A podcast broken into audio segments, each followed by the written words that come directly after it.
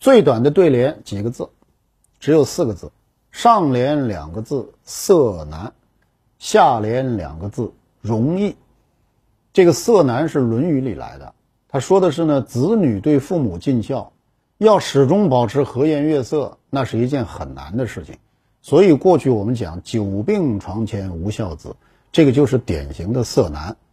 容易的“容”呢，在这里呢指的是容貌。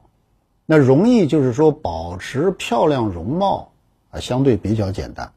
那色难就是和颜悦色却不大容易，这就是色难对容易。